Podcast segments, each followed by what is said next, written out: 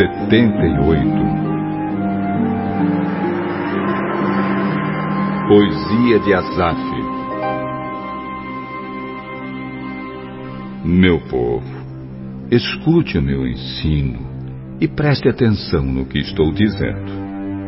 Pois falarei com vocês por meio de provérbios e explicarei os segredos do passado. São coisas que ouvimos e aprendemos, coisas que os nossos antepassados nos contaram não as esconderemos dos nossos filhos, mas falaremos aos nossos descendentes a respeito do poder de Deus, o Senhor, dos seus feitos poderosos e das coisas maravilhosas que Ele fez.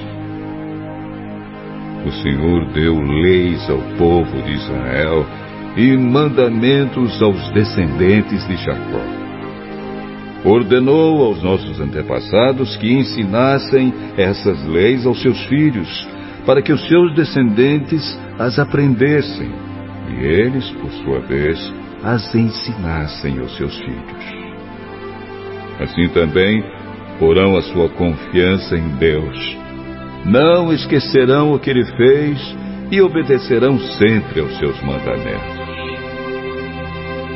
Eles não serão como os seus antepassados, um povo rebelde e desobediente, que nunca foi firme na sua confiança em Deus e não permaneceu fiel a Ele.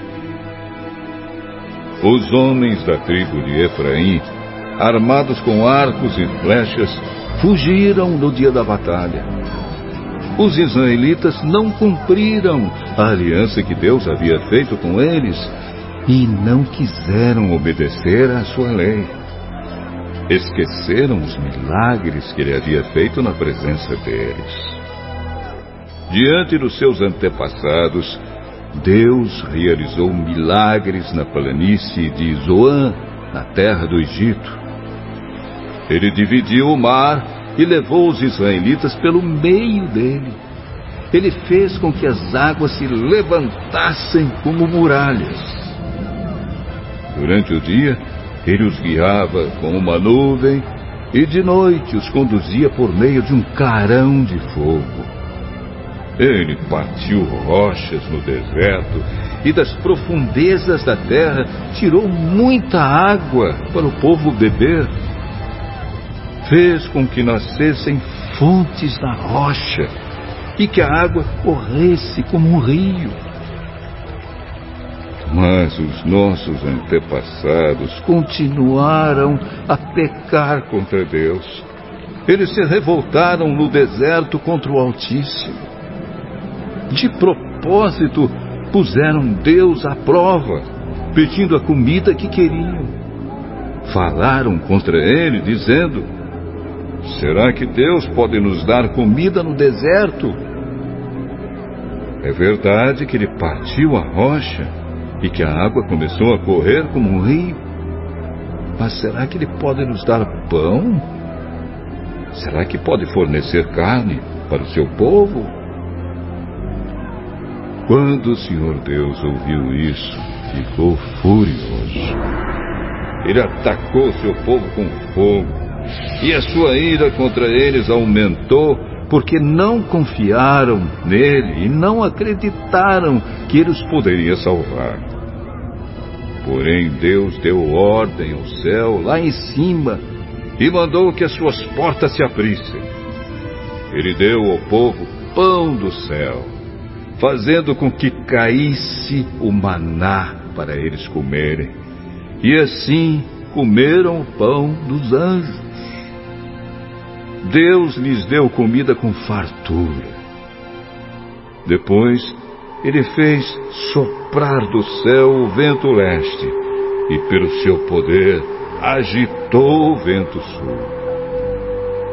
Sobre o povo fez cair tantas aves que pareciam nuvens de pó ou os grãos de areia de uma praia. As aves caíam no meio do acampamento, em volta das barracas.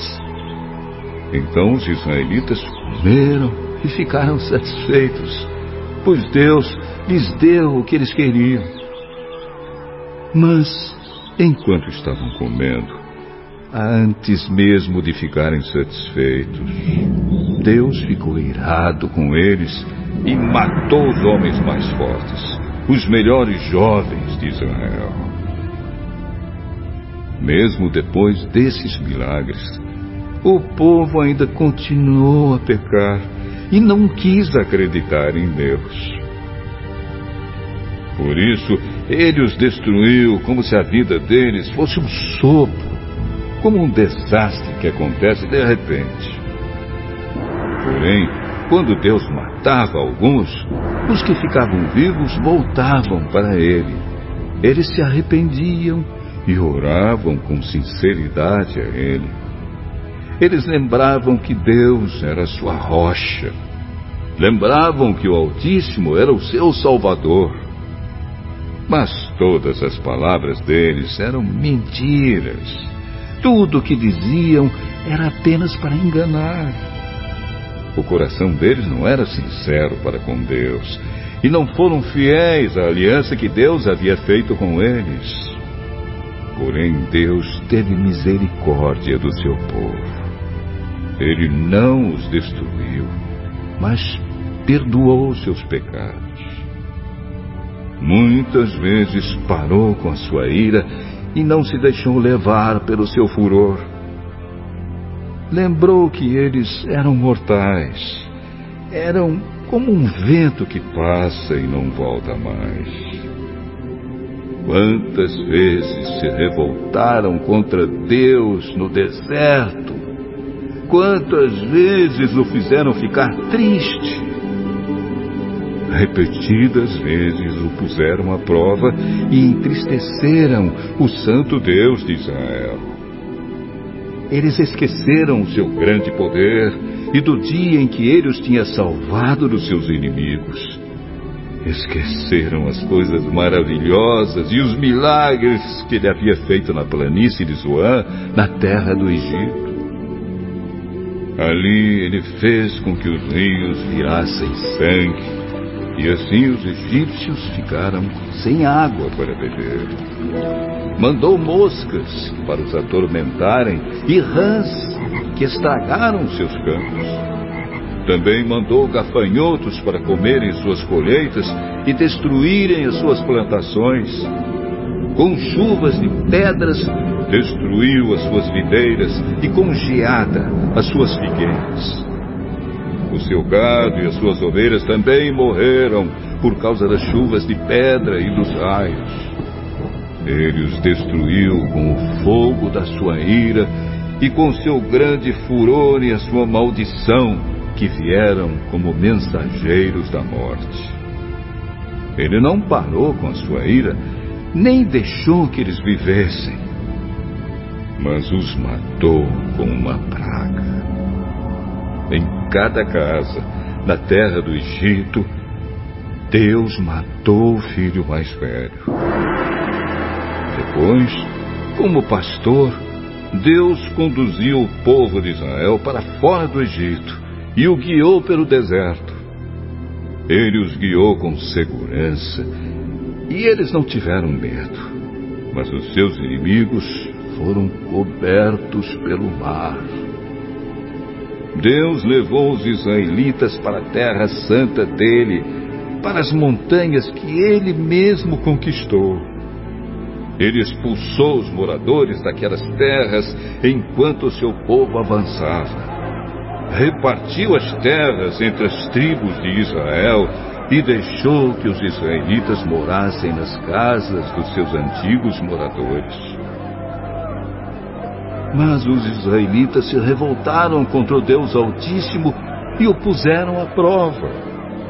Não obedeceram aos seus mandamentos e foram desleais e rebeldes com seus pais, traiçoeiros como flechas atiradas com um arco defeituoso. Eles o irritaram com seus altares pagãos e com seus ídolos fizeram com que ele ficasse enciumado. Quando Deus viu isso, ficou irado e rejeitou completamente o seu povo. Ele abandonou a sua tenda sagrada, que estava em Siló, a casa onde ele havia morado entre os seres humanos. Deus deixou que os inimigos tomassem a arca da aliança, que representava o seu poder e a sua glória.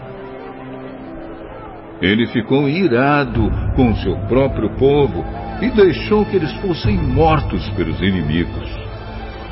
Os jovens foram mortos na guerra e as moças não tinham com quem casar. Os sacerdotes foram mortos à espada e as suas viúvas foram proibidas de chorar por eles. Então o Senhor acordou como de um sono e gritou como um homem valente, embriagado pelo vinho. Ele fez com que os seus inimigos fugissem derrotados e envergonhados para sempre. Ele rejeitou os descendentes de José, não escolheu a tribo de Efraim. Pelo contrário, escolheu a tribo de Judá, o monte Sião que ele tanto ama. Ele construiu o seu templo parecido com a sua casa no céu e o fez firme como a terra que está segura para sempre. Então Deus escolheu o seu servo Davi. Ele o tirou do curral de ovelhas quando ainda pastoreava o rebanho. Ele o pôs como rei de Israel, como pastor do povo de Deus. Davi cuidou deles com dedicação e os dirigiu com sabedoria.